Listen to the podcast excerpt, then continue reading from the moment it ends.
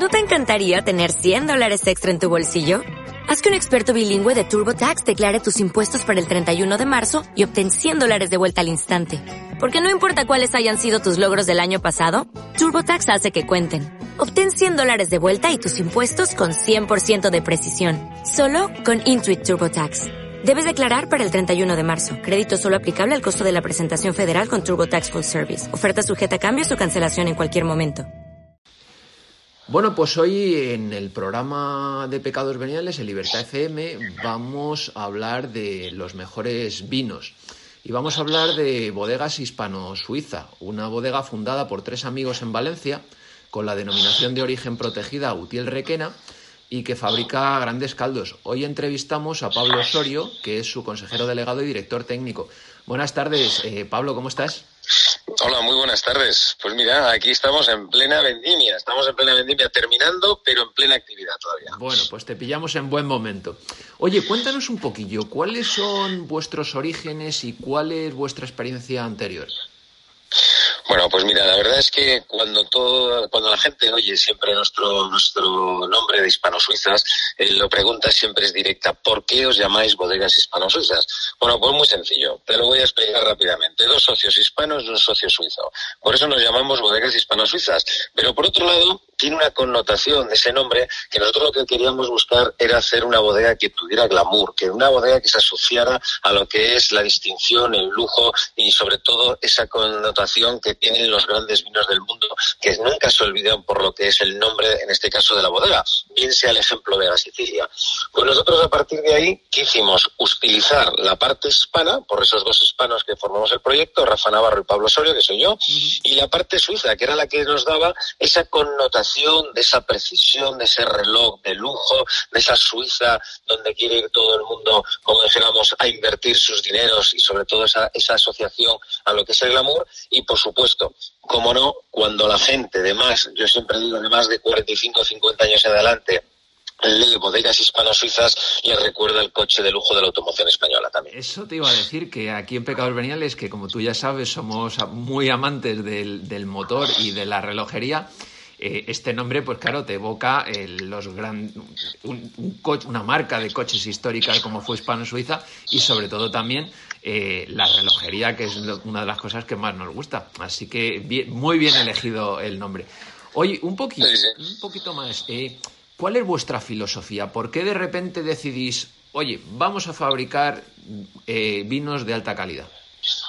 Bueno, pues mira, nosotros eh, somos una bodega atípica por muchos motivos. Lo primero, nosotros no tenemos la historia, no tenemos la tradición, no tenemos la foto del abuelo y no tenemos la herencia de nuestros padres que nos han dejado. Entonces, ¿qué tenemos? tres profesionales del mundo del vino. Cada uno nos dedicamos dentro del sector del vino a gestionar otras bodegas y lo que hemos hecho ha sido asociarnos con un proyecto en común donde nosotros queríamos buscar algo diferente, algo exclusivo y sobre todo demostrar que en la zona de Requena, en el levante español a 750 metros de altitud sobre nivel del mar, era una zona privilegiada. ¿Por qué? Porque teníamos una coexistencia natural de tres denominaciones de origen en un mismo suelo. Nosotros hacemos denominación de origen útil Requena, hacemos denominación de origen Valencia y somos denominación de origen Cava. Por eso nosotros queríamos hacer algo diferente, hacer el mejor vino posible del mundo y a de ahí, bueno, siempre estamos a tiempo de bajar el listón, pero conseguir hacer algo que no estaba, como dijéramos, elaborándose en estas zonas y sobre todo intentar impactar tanto al crítico profesional como luego al consumidor. El proyecto es ambicioso. Piensa que empezamos en el año 2006 en el 2006 empezamos a elaborar nuestra primera añada. Los viñedos son de 1999 y 2000, todo lo que son variedades foráneas, bien sea la Chardonnay, la, Pinot Noir, e incluso luego tenemos bobales de más de 80, 90 años, que son bobales muy viejos. Pero nosotros somos muy prácticos. Queríamos sacar de nuestro terroir, de nuestra finca, de nuestro enclave que tenemos aquí en Requena, lo mejor de lo mejor. Es más, nosotros teníamos tempranillo y lo hemos arrancado porque no nos daba el mejor vino. Teníamos verdejo y lo hemos arrancado porque no nos daba el mejor blanco. Y entonces, con estas connotaciones, nosotros lo que buscamos era siempre hacer de lo bueno lo mejor en esas 86 hectáreas de viñedo que tenemos alrededor de la bodega. Empezó como un vino de garaje, empezó como un juego de tres amigos y hoy en día, pues bueno, es una bodega que nace en tiempos de crisis, nos pilla la crisis del 2007-2008, pero realmente te puedo decir que gracias a la crisis es la que nos ha ido regulando el crecimiento y hoy en día, pues bueno, estamos muy bien posicionados, el proyecto es una realidad y ahora lo que tenemos que buscar es la continuidad y más con la que nos está cayendo ahora mismo. Oye, y un poco eso, siendo una bodega tan joven, como dices, eh, ¿cómo recibió el mercado, la, crítica, eh, al final eh, los clientes? Bueno, pues la verdad es que ha sido complicado porque cuando tú quieres posicionar un proyecto de gama alta en un mercado donde no tienes absolutamente nada de marca, teníamos que basarnos en una estrategia de producto, producto, producto. O sea, es decir, teníamos que ir a la calidad.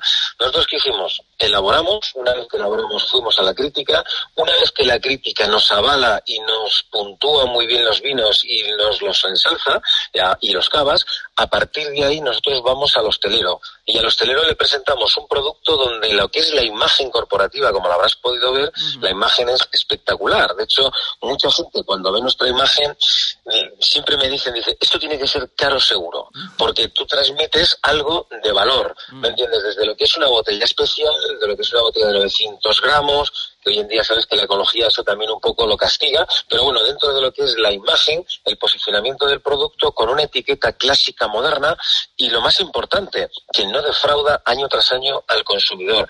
No ha sido fácil empezar, pero realmente hoy en día Hispano Suizas ya tiene su nicho de mercado, tiene su presencia de marca en el mercado y hoy ya no se discute si es caro o barato, es Hispano Suizas.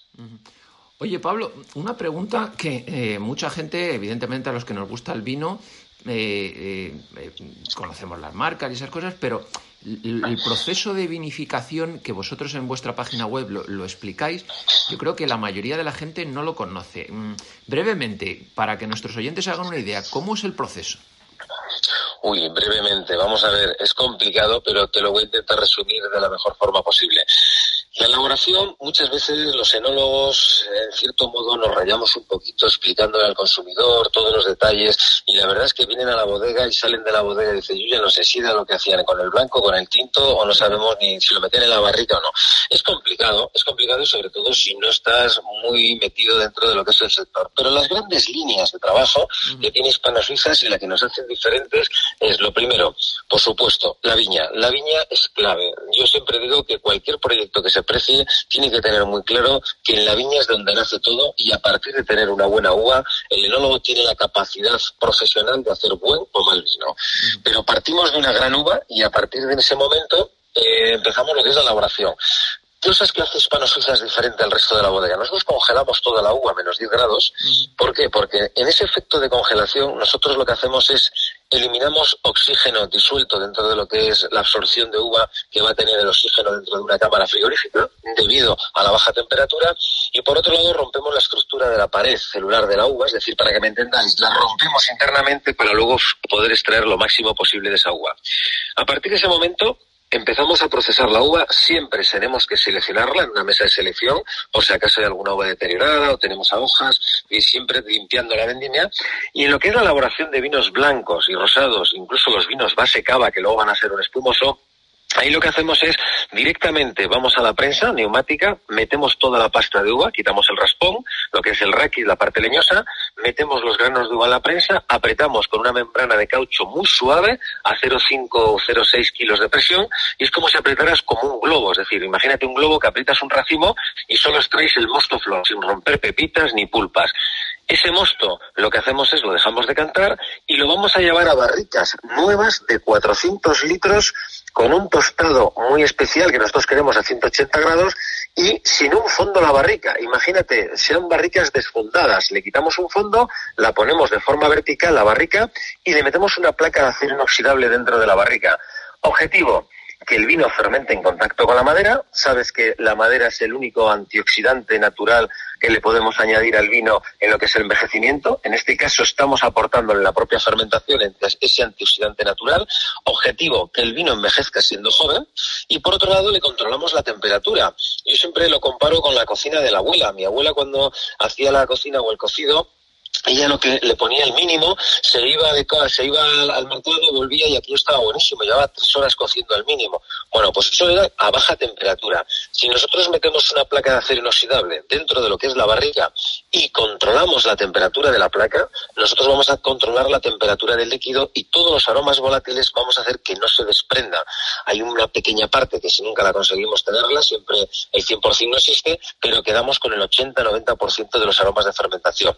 Y ahí donde tenemos la diferenciación, que bien sea un vino base, un blanco y un rosado, fermenta así.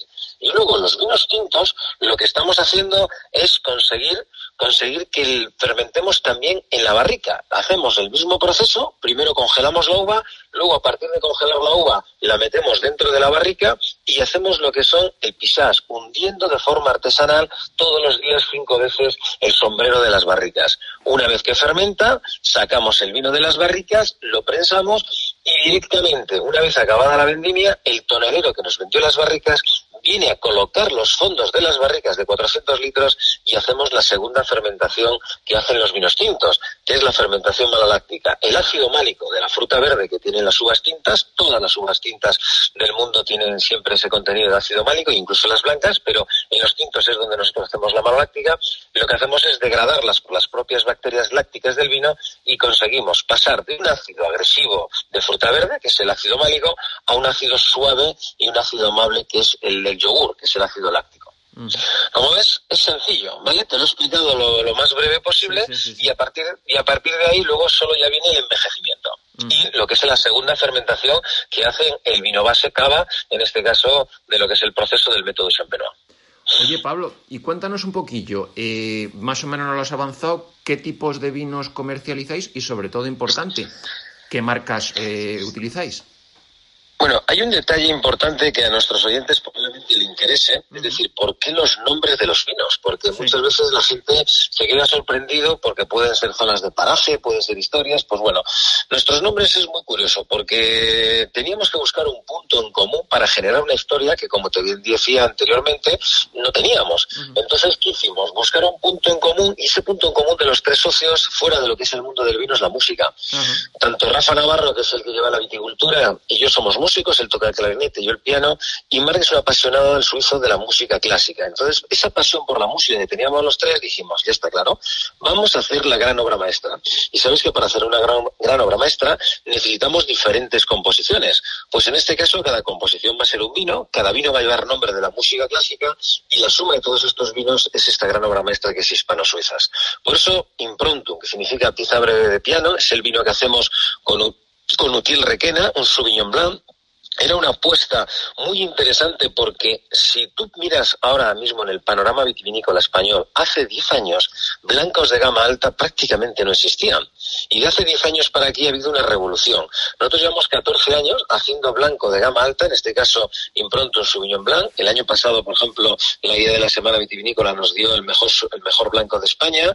Es la Asociación Española de Periodistas y Escritores del Vino en los premios que entregan nacionales, que este año se tiene que haber entregado en abril y nos lo acaban de entregar hace 15 días, nos ha dado también el mejor blanco con barrica de España. Bueno, pues era demostrar que en una zona de Requena, que si se conoce algo en Requena es por los vinos y ahora incluso por los cavas, pero sobre todo por los vinos tintos, podíamos hacer grandes blancos y a partir de ahí queríamos hacer un blanco de guarda que envejeciera muy bien con el paso del tiempo.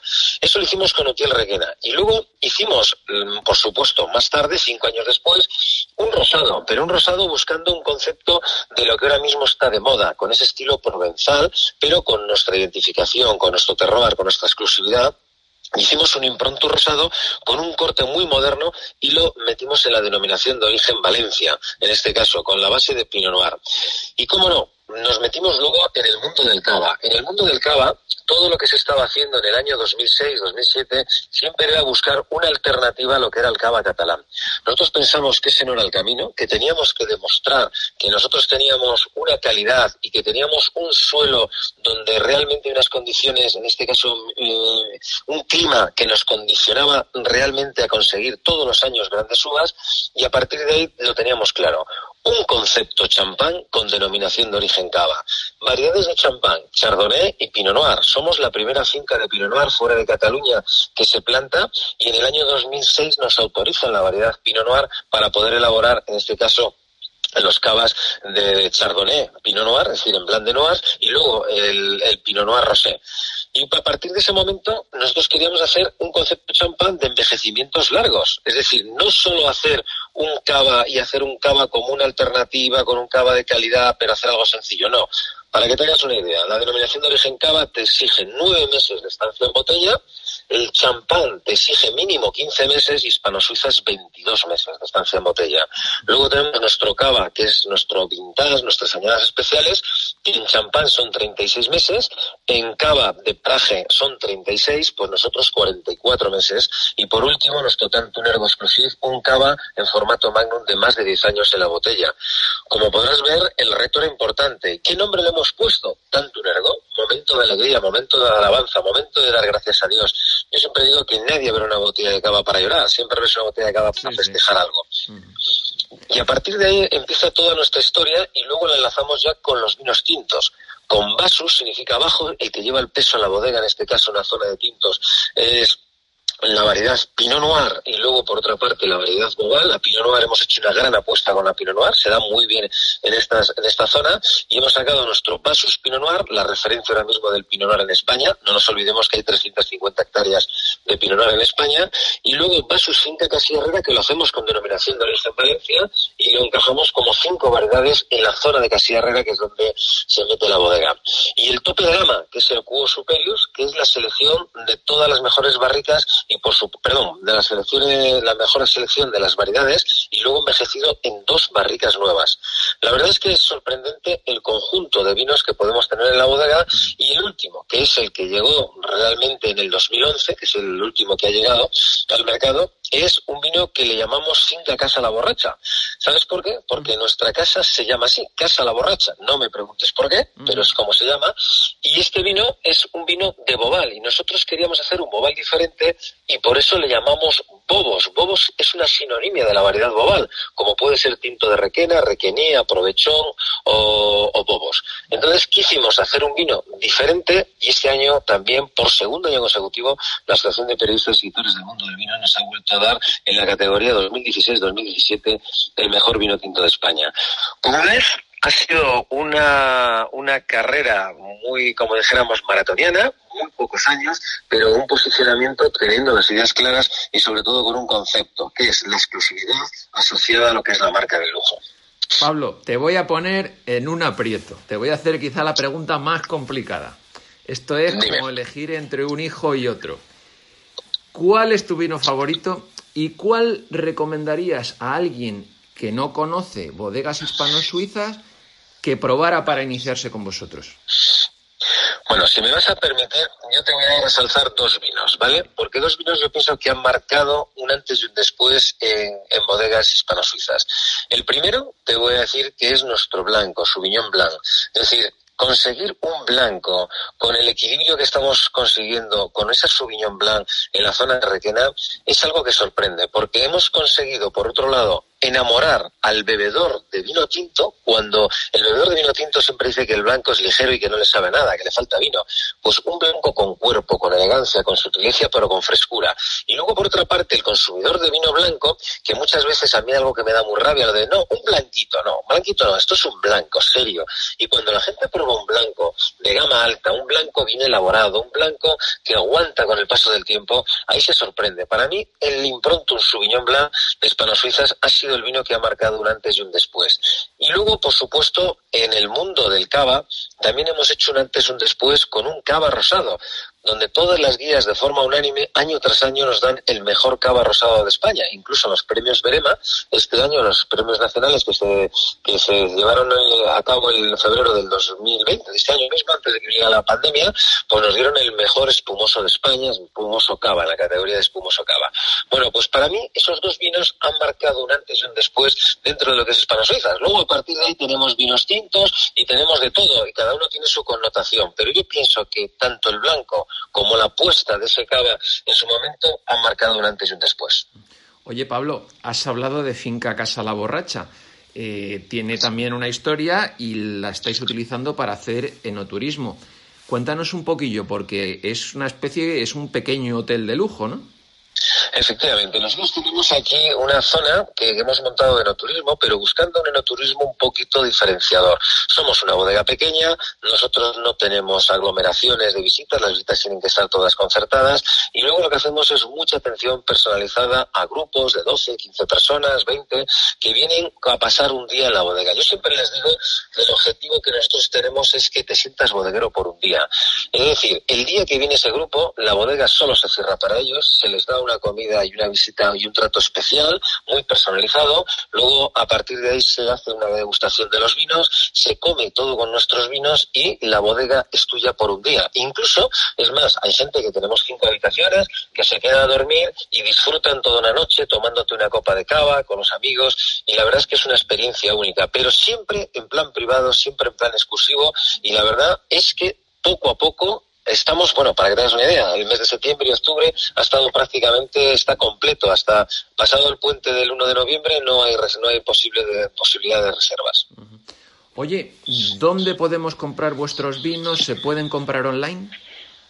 Sí, de hoy en día cualquiera que quiera comprar los vinos de Hispano Suiza solo tiene que teclear en nuestro famoso internet, digo, en el Google, tiene que teclear bodegas hispano-suizas, comprar vinos y aparecerá por todos los lados. Lógicamente, desde la bodega siempre tenemos una atención directa, incluidos los portes gratis, y a partir de ahí los puede encontrar. Pero en Madrid, en cualquier tienda especializada, bien sea la Viña, bien sea eh, todas las tiendas que podáis encontrar en Madrid especializadas, suelen tener los vinos de hispano-suizas. Pero hoy en día la verdad es que el famoso Internet, que digo yo que ha venido aquí para quedarse, hoy en día te puede servir el vino en 24 o 48 horas, lo tienes en tu casa y sin tenerte que moverte del sillón. Oye, redes sociales para seguiros que ahora están tan de moda. Bueno, Hispano Suizas es una bodega que si algo nos hemos destacado también es en comunicar. Es decir, la comunicación de la bodega siempre ha sido muy potente, teníamos muy buenas cosas que comunicar, eso también lo facilita, pero por otro lado tenemos impactos entre 28 y 30 mil impactos mensuales en redes sociales. Eso es algo que para una bodega del tamaño de Hispano Suizas es algo sorprendente. Entonces también nos viene mucha gente a comprar que pasa por la zona de Requena o que nos llama porque ha oído el vino, porque ha visto que tiene un premio, porque lo quiere, lo quiere probar y esa gente lo que hace es luego tener un retorno otra vez con la bodega porque le ha gustado el vino y a partir de esto funciona. Piensa que la primera caja de vino, yo siempre le digo a la gente que a los amigos dicen, oh, qué complicado vender una caja de vino de una bodega nueva. Digo, mira, lo más complicado es vender la segunda. Digo, porque la primera, al final tú puedes contar una historia, puedes generar una imagen, puedes generar unas expectativas y a lo mejor la primera venta la haces. El problema es la segunda y la tercera. Oye, y otra cosa también importante, eh, si alguien quiere hacer turismo enológico, ir a conoceros, degustar vuestros caldos en la finca Casa La Borracha, como es pequeñita, ¿hay que reservar con mucha antelación? Bueno, a ver, dependiendo de las épocas del año. Lo que está claro es que ahora mismo, como te decía, está, está lleno, pero también es cierto de que durante luego en el mes de, diciembre volvemos a, perdón, noviembre es un poquito más tranquilo y diciembre otra vez mucho más fuerte. Pero bueno, sabes que la situación actual es la que es, entonces la verdad es que nos quedamos sorprendidos porque en el turismo no nos lo han parado, mantenemos todas las medidas de seguridad y sobre todo las visitas con mascarilla y a la hora de la cata pues separamos a la gente dos metros y hacemos una especie de cata tipo aula con la gente que puede disfrutar de una copa de vino. Pero bueno, siempre hay que reservar y dependiendo del año pues puedes tener más o menos, eh, como dijéramos, ocupación dentro de lo que son las reservas y visitas. Pablo Osorio, consejero delegado y director técnico de Bodegas Hispano-Suizas, muchísimas gracias por estar con nosotros en Pecados Veniales. Un verdadero placer. Enhorabuena por el proyecto y ya sabes que aquí tienes a los pecadores para lo que necesites y cuando necesitéis comunicar algo, aquí nos tenéis. Pero yo me gustaría hacer una cosa, porque estamos ya en un momento de que las navidades están prácticamente ahí. Entonces, si me vas a permitir, no te olvides de enviarme una dirección, porque quiero que brindéis el año con tanto un ergo de Hispano-Suizas. No lo dudes, ahora mismo lo hacemos. Eso es importante porque al final tú sabes que con una copa de cava, con una copa de un buen cava, al final, a partir de ese momento, todo lo bueno ya está por venir. La vida es mucho mejor y los pecados son mucho más veniales. Eh, sí, y no te olvides que la vida es muy corta para andar bebiendo malos vinos. Exactamente. Oye, muchísimas gracias, cuídate mucho. Gracias a vosotros y en breve ya estaremos otra vez en la plena actividad, que esto se pasa seguro. Genial, un abrazo. Un abrazo.